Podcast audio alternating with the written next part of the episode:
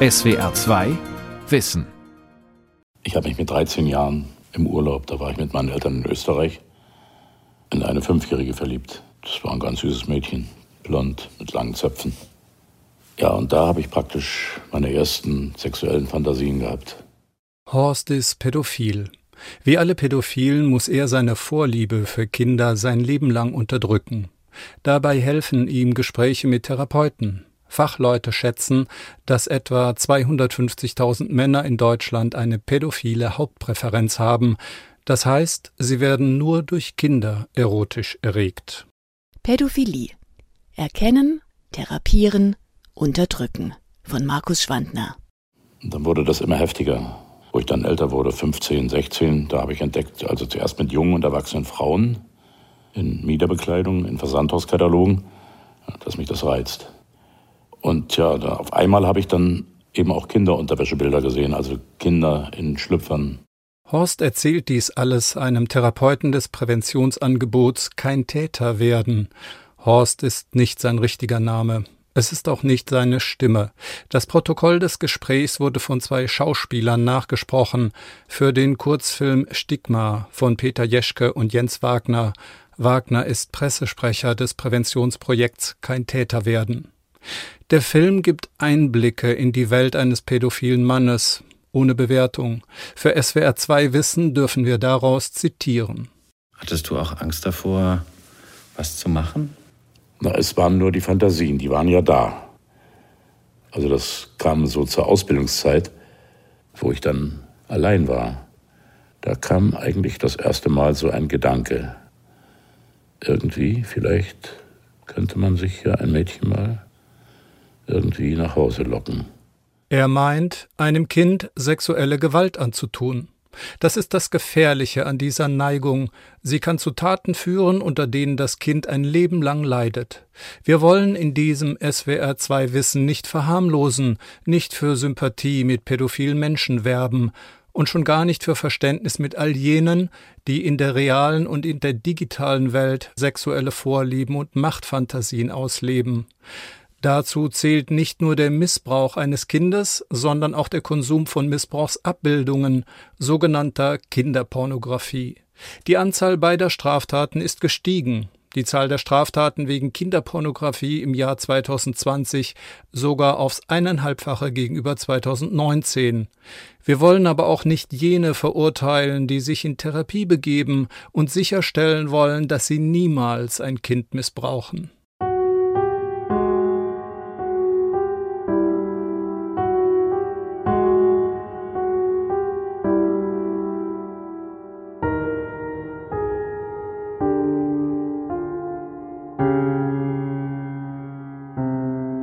Was genau ist Pädophilie? Die Kriminologin Dr. Rita Steffes N., Leiterin des Zentrums für Kriminologie und Polizeiforschung in Kaisersesch. Dazu zählen zum Beispiel sexuelle Fantasien, die sich auf Kinder beziehen, wenn jemand beispielsweise eine Pädophilie hat dann ist das ja ein festes Lustskript, was in ihm drin ist, in diesem Menschen und seine sexuellen Fantasien beziehen sich entweder ausschließlich oder zumindest unter anderem auch über einen längeren Zeitraum auf Kinder hin. Um Männer mit einer Pädophilie therapeutisch behandeln zu können, müsse man noch genauer unterscheiden, erläutert Professor Tillmann Krüger. Er leitet die Abteilung Klinische Psychologie und Sexualmedizin der Medizinischen Hochschule Hannover. Bei der Pädophilie muss man sich zunächst fragen, ob diese Präferenz ausschließlich vorliegt. Dann spricht man von Kernpädophilie oder von dem exklusiven Typ. Das heißt, eine Person sagt, ja, bei mir ist es äh, leider so, dass mein sexuelles Interesse, meine Fantasien, meine Vorlieben zu 100 Prozent sich auf Kinder beziehen. Das sehen wir gar nicht so häufig. Also bei den Teilnehmern in unserem Präventionsprojekt ist das etwa nur ein Drittel, vielleicht etwas mehr bis maximal die Hälfte der Teilnehmer. Seit 2005 haben sich über 12.000 Menschen an das Präventionsprojekt der Berliner Charité Kein Täter werden gewandt. Mehr als 4.000 erhielten eine Diagnose, über 1.000 eine Therapie. Dieses Projekt ist weltweit einzigartig. Denn nur hier können sich Pädophile anonym beraten, diagnostizieren und therapieren lassen. Wer nicht kernpädophil ist, ist nicht allein durch Kinder sexuell erregbar. Viele der anderen beschreiben, es ist auch noch ein Restinteresse da für Erwachsene, Männer oder Frauen, oder aber es gibt auch Überlappungen, die sogenannte Hebephilie. Da interessieren sich die Menschen, die betroffenen Menschen für ein pubertierendes Körperschema oder für Kinder, Jugendliche während der Pubertät, also wo die sekundären Geschlechtsmerkmale dann eben schon im Begriff der Ausreifung sind. Häufig leben Männer, die pädophil sind, in einer Ehe und haben sogar Kinder, so wie Horst. Sexueller Missbrauch findet dann statt, wenn sich eine Möglichkeit bietet. Der Mann, der bei Dunkelheit Kinder überfällt, ist die Ausnahme. Täter werden Geistliche, Leiter der Jugendfeuerwehr, Sporttrainer, Jugendbetreuer, Onkel, Cousins oder gar Väter. Dann ist die ältere Tochter dann zu mir gezogen. Sie war fünf gewesen. Und ich habe leider Übergriffe gemacht. Also es kam beim Schmusen. Also sie kam zum Schmusen und sie ist unheimlich gerne abgekitzelt worden. Und da habe ich dann leider auch also Regionen berührt, die ein Vater eigentlich also bei nicht zu suchen hat. So wie Horst haben viele Pädophile bereits in ihrer Jugend gemerkt, dass sie andere sexuelle Vorlieben haben als Gleichaltrige. Daher gibt es auch für Jugendliche Hilfsangebote. Die Psychologin Elisa Schlinzig arbeitet seit acht Jahren beim Berliner Projekt Du träumst von ihnen. In der Regel melden sich hier Jugendliche im Alter von 15 oder 16 Jahren. Die merken das selbst ganz häufig bei der Masturbation, dass eben in ihren Fantasien Kinder vorkommen und dass ihnen aber die Klassenkameraden oder Freunde oder Vereinsmitglieder schildern, dass sie eher die gleichaltrigen oder erwachsenen Personen attraktiv finden und dann entsteht bei denen eine Dissonanz zwischen den eigenen sexuellen Gedanken und denen ihrer Freunde, was sie so mitbekommen, und dann kommen die in Reflexionsprozesse. Viele dieser Jugendlichen versuchen, allein mit ihren abweichenden sexuellen Interessen klarzukommen und schotten sich ab. Andere suchen Hilfe und kommen zur Therapie. Manche allerdings erst zu spät, wenn sie bereits Kinder sexuell missbraucht haben oder wenn sie immer wieder Fotos nutzen, die sexuelle Gewalt an Kindern zeigen. Die Jugendlichen werden im Projekt Du träumst von ihnen ausführlich diagnostiziert. Für die meisten sei es das erste Mal, dass sie offen über ihre Neigungen sprechen könnten, erzählt Schlinzig. Wir haben da Jugendliche, die sich damit beschäftigen müssen, dass sie ihre Sexualität, so wie sie gebaut ist, nicht ausleben dürfen und das ihr Leben lang. Und das ist eine Perspektivübernahme, die für Jugendliche extrem schwierig ist, die im Hier und Jetzt leben. Die Pubertät ist für die meisten eine schwierige Zeit, eine eigentümliche Lebensphase, in der es kaum möglich ist, die eigenen Gefühle, Gedanken und Wünsche zu verstehen, geschweige denn mit jemandem zu teilen. Immer ist die Angst da, man würde ausgelacht, die anderen wären viel cooler. Jugendliche, die an sich pädophile Tendenzen erkennen, müssen nicht nur damit klarkommen, sondern auch noch ein viel größeres Thema bewältigen. Den Gedankensprung, den man dann machen muss, ist, dass wenn die ihr Verhalten ausleben, sie eine Straftat begehen. Und das ist etwas, was die nicht wollen. Und die wollen nicht ins Gefängnis oder die wollen nicht aus ihren Familien raus und die wollen nicht ne, die Konsequenzen dafür. Und das ist der Dreh- und Angelpunkt. Und das ist herausfordernd. Das ist sehr, sehr, sehr herausfordernd. Und die probieren dann häufig auch sich sozusagen mit Gleichaltrigen ganz normative, nicht strafbewährte sexuelle Kontakte aus. Manche von denen haben ja auch zusätzlich zu den Kindern eine sexuelle Ansprechbarkeit durch das erwachsene Körperschema. Da geht es dann therapeutisch auch darum, diese Seite zu stärken und die äh, Fantasien bezogen auf Kindern mehr unter in die Kontrolle zu bekommen. Und das ein Leben lang. Der Wunsch nach einer Beziehung mit einem Kind muss unterdrückt werden, ständig, immer wieder, Tag für Tag. Und in dieser Phase sie damit alleine zu lassen, weil sie sonst fürchten müssen, dass sie eine Hexenjagd erleiden müssen, dass sie aus der Gesellschaft ausgeschlossen werden. Das treibt die ja letztendlich oftmals in der ganzen Not in die Fänge von der Szene, sage ich jetzt mal wo ich dann halt eben sagen kann, ich bin so, ich stehe auf Kinder und da gehört das auf einmal dazu, dass ich, da ist das ein Faktor, der mir Zugehörigkeit gewährt und nicht Ausschluss, sozialer Ausschluss. Und wenn wir als Gesellschaft was tun wollen, dann müssen wir uns wirklich Gedanken machen, wie wir Menschen begegnen, die eine Pädophilie haben, aber eben keine Kinder missbrauchen und keine Kinderpornografie konsumieren. Wie können wir die unterstützen, damit sie erst gar nicht dahin kommen?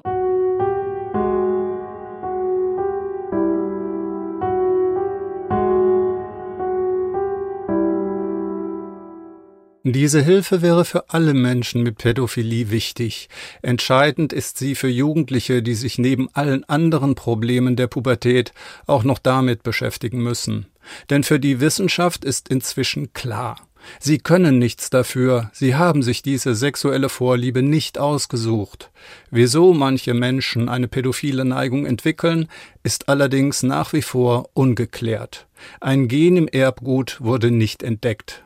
Der Sexualmediziner Tillmann Krüger. Wir sind uns einigermaßen sicher, dass die Anlage einer sexuellen Präferenz, einer sexuellen Orientierung, eventuell aber sogar auch der sexuellen Geschlechtsidentität vermutlich sehr früh stattfindet. Also möglicherweise sogar pränatal, während der Gehirnreifung noch im Mutterleib relativ früh festgelegt wird. Da gibt es natürlich viele Einflussfaktoren, das hormonelle Milieu, Pädophile Menschen sind per Definition nicht krank. Die Pädophilie an sich, und das haben die diagnostischen Manuale ICD-11 und DSM-5 auch so berücksichtigt, die Pädophilie an sich ist erstmal kein Krankheitsbild, kein Störungsbild, solange die betroffene Person oder aber seine Umwelt nicht zu Schaden gekommen ist oder darunter leidet.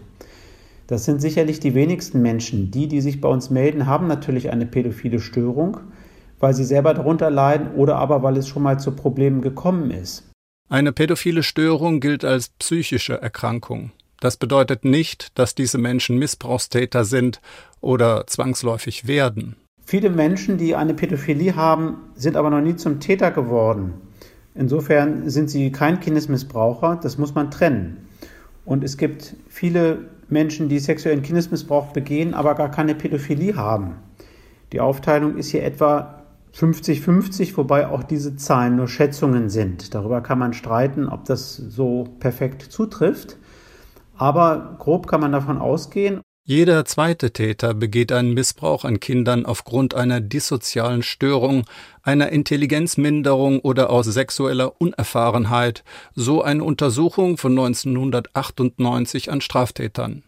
Diese sogenannten Ersatzhandlungstäter haben keine pädophile Neigung. Wie aber können Mediziner und Therapeuten das überhaupt erkennen? Eine exakte Diagnose ist in der Regel dann notwendig, wenn der Täter einer Therapie zustimmt.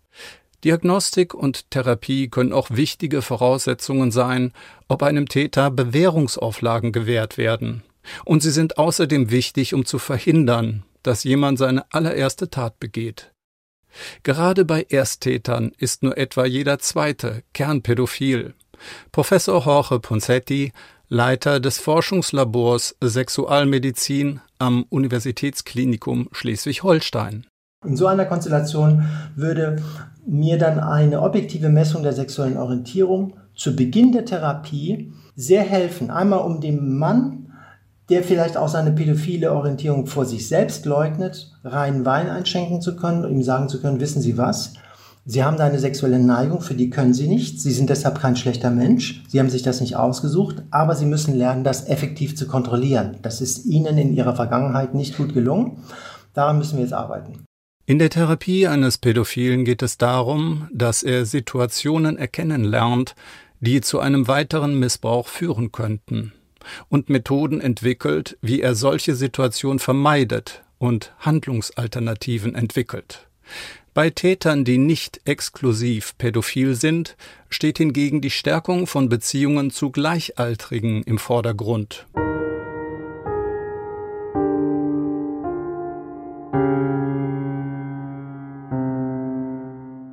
Drei Verfahren haben sich für die Diagnostik bewährt. Eine Methode, die Phallometrie, wurde bereits in den 1960er Jahren entwickelt und wird immer noch angewandt. Dabei stülpt der Betroffene einen Glaszylinder über seinen Penis. Auf drei Leinwänden werden ihm Fotos in Lebensgröße gezeigt und gleichzeitig über einen Kopfhörer entsprechende erotische Geschichten erzählt. Über den Glaszylinder werden Volumenveränderungen des Penis gemessen. Die Methode habe aber einen Nachteil, erläutert Jorge Ponsetti. Du kannst Fallometrie mit einem Mann eigentlich einmal sicher durchführen und beim zweiten Mal wird er vielleicht schon gelernt haben, es zu manipulieren. Aber ich glaube, beim ersten Mal ist das wirklich schon recht schwierig, sich diesen geballten Reizen, die ja über alle Kanäle praktisch kommen, dann zu entziehen. Daher liefert diese Methode zumindest bei der ersten Anwendung recht zuverlässige Ergebnisse. Auch bei der zweiten Methode werden den Betroffenen Fotos gezeigt. Nackte Mädchen, nackte Jungs, nackte Frauen, nackte Männer. Auf jedem dieser Bilder befindet sich ein kleiner runder Punkt der kann sich links oben, rechts oben, links unten, rechts unten befinden oder auch in der Mitte. Und der Proband hat die Aufgabe, so schnell wie möglich zu benennen, wo der Punkt ist. Und man hat dann festgestellt, dass sobald man ein Bild sieht, das der eigenen sexuellen Präferenz entspricht, man ein paar Millisekunden länger braucht, um diesen Punkt zu orten, weil einfach dann im Gehirn konkurrierende Prozesse entstehen. Nicht? Sogenannte Interferenz entsteht dann und das kostet Verarbeitungszeit. Auch dieses Diagnoseverfahren erkennt eine exklusive Pädophilie in neun von zehn Fällen. Die dritte Methode nutzt moderne medizinische Geräte, die Kernspintomographie. Sie liefert ein hochauflösendes Bild der Hirnaktivität. Dabei können Fachleute erkennen, wenn sexuelle Zentren aktiviert werden. Insgesamt im Vergleich waren alle drei Verfahren ähnlich gut. Also alle lagen bei einer Klassifikationsgenauigkeit von ungefähr 90 Prozent. Beim Projekt Kein Täter werden, das außer in Berlin noch in mehreren anderen deutschen Städten Angebote macht, müssen die Teilnehmer Fragebögen ausfüllen. In der Therapie sollen sie lernen, aus der Forschung bekannte Risikofaktoren für Sexualstraftäter zu erkennen, die für einen Rückfall entscheidend sind. Diese Erkenntnisse nutzen Therapeuten wie Hannes Gieseler, wissenschaftlicher Mitarbeiter im Präventionsnetzwerk Kein Täter werden. Naja, zum Beispiel spielt da ähm, häufig die Regulation von Gefühlen eine Rolle. Also mir geht schlecht, ich fühle mich einsam, mir ist langweilig, ist irgendwie unangenehm, was mache ich? Ich suche mir irgendwas, um dieses Gefühl zu vertreiben und suche mir was, dass es mir besser geht. Das kann häufig sein, dass das eine Beschäftigung mit sexuellen Themen ist.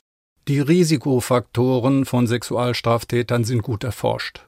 Sie müssen lernen, ihre Gefühle zu regulieren. Sie müssen Quellen für die Selbstbestätigung finden und Wege, mit Langeweile umzugehen. Das sind auch soziale Faktoren, zum Beispiel, wie ist so mein Freundeskreis, wie sind meine intimen Beziehungen. Das spielt da eine Rolle. Dann ist natürlich, was bei Sexualität eine Rolle spielt, ist die sexuelle Befasstheit, also das sexuelle Verlangen und die Intensität und Häufigkeit, mit der ich mich äh, mit Sexualität beschäftige im Alltag, das spielt eine Rolle für, für das Risiko. Um das Risiko eines Übergriffs auf ein Kind zu senken, diskutieren einige Fachleute, dass sich pädophile Männer ihrem sozialen Umfeld offenbaren. Egal, ob sie bereits Täter sind und ein Kind missbraucht haben oder nicht. Horst erzählt, dass für ihn alltägliche Situationen zu einer Versuchung werden können. Ich habe vier Enkel, glücklicherweise alles vier Jungs. Aber bei den Geburtstagen waren da auch mal Mädchen dabei. Einmal auch eine etwas ältere, also die war so sechs. Und die ist dann zu den ganzen Erwachsenen hin und wollte kuscheln. Genau solche Situationen müssen pädophile Männer vermeiden. Ich fiel genau in mein Raster. Ich bin schweißgebadet gewesen, also das lief mir nur so runter. Aber ich wollte das nicht. Diese ganzen Situationen, da wollte ich gerne Klarheit haben dass ich dann auch meinen Kindern sagen kann, nee, halt. An dem Geburtstag zum Beispiel wäre es besser gewesen, ich hätte gehen können. Weil die Kleine, die hatte mich da so gereizt. Ja, jedenfalls habe ich mich dann geoutet und ja, das Ergebnis davon, fünf Jahre keinen Kontakt, also absoluten Kontaktabbruch. Das ist das Risiko für den Mann, wenn er sich offenbart, aber vielleicht die Rettung für ein Kind. Begibt sich ein pädophiler Mann in Behandlung, kann er zusätzlich zur Gesprächs- und Verhaltenspsychotherapie Medikamente erhalten, zur Unterdrückung der Libido oder der Testosteronbildung. Doch gerade die Testosteronhämmer verursachen oft schwere Nebenwirkungen wie Depressionen und eine Verminderung der Knochendichte, so dass sie nur unter strikter medizinischer Betreuung gegeben werden dürfen. Ein weiteres Problem. Wenn die Medikamente abgesetzt werden, kommen Libido und sexuelles Verlangen mit Wucht zurück.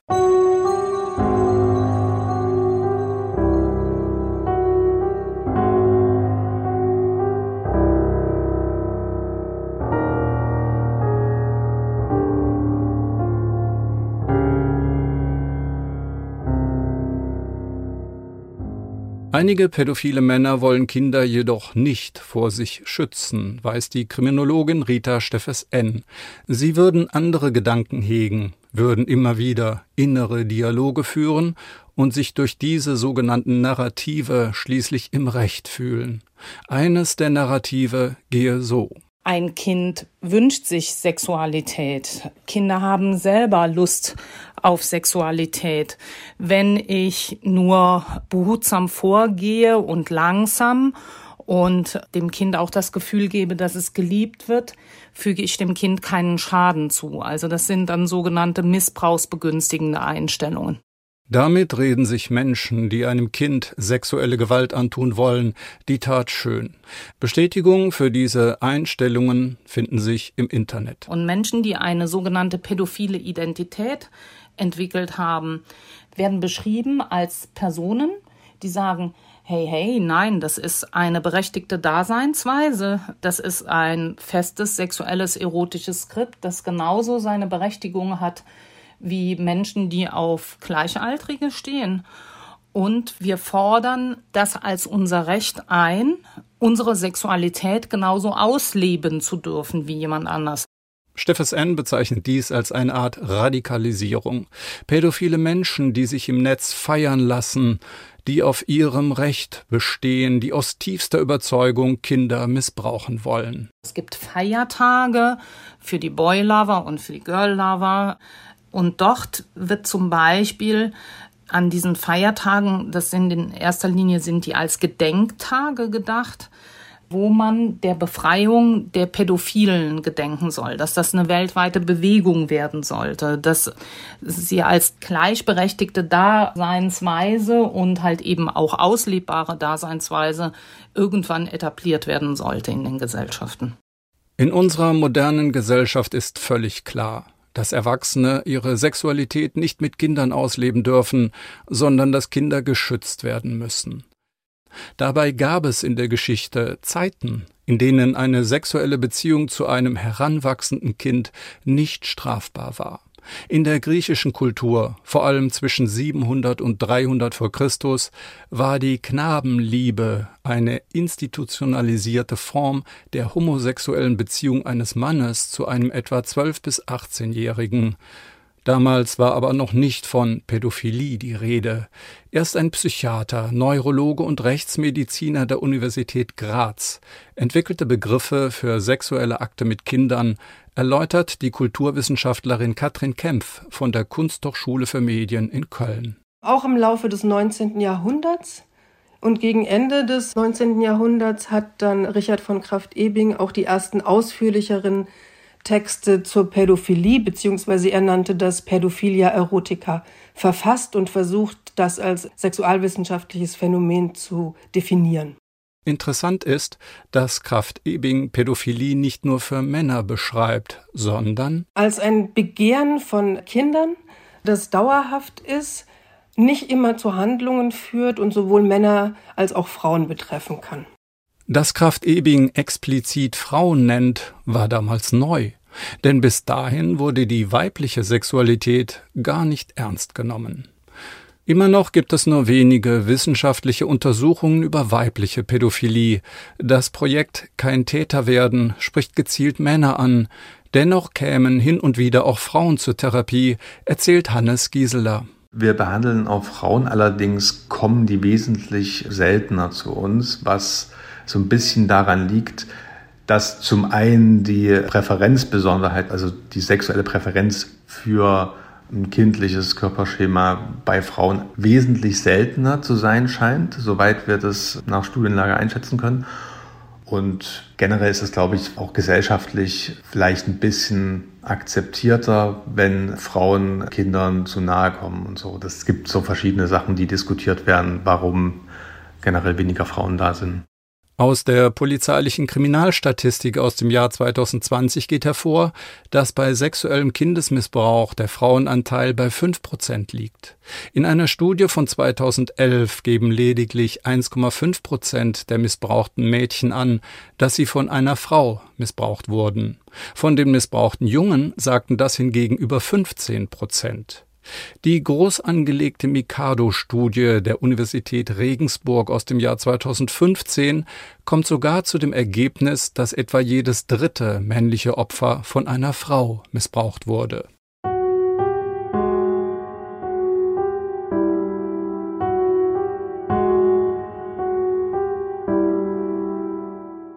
Was wird zum Schutz der Kinder vor pädophilen Menschen getan? Zum einen werden Männer bei den Beratungsstellen von Kein Täter werden betreut. Diejenigen, die bereits strafrechtlich bekannt sind, erhalten auf Wunsch eine Therapie, auch medikamentös.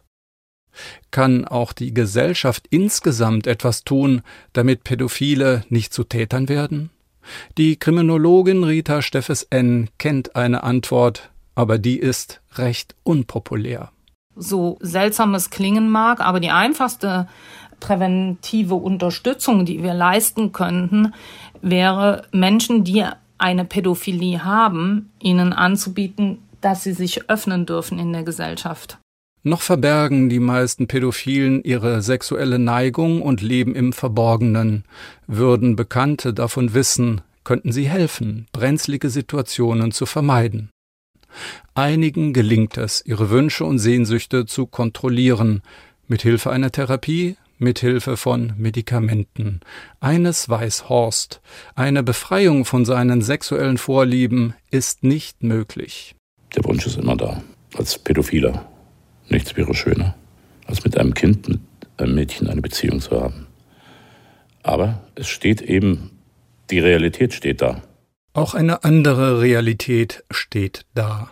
Im Jahr 2020 wurden 14.500 Fälle von sexualisierter Gewalt gegen Kinder angezeigt. Die Dunkelziffer liegt Experten zufolge deutlich höher. Missbrauchsabbildungen im Internet haben gegenüber dem Vorjahr um mehr als 50 Prozent zugenommen. SWR 2 Wissen.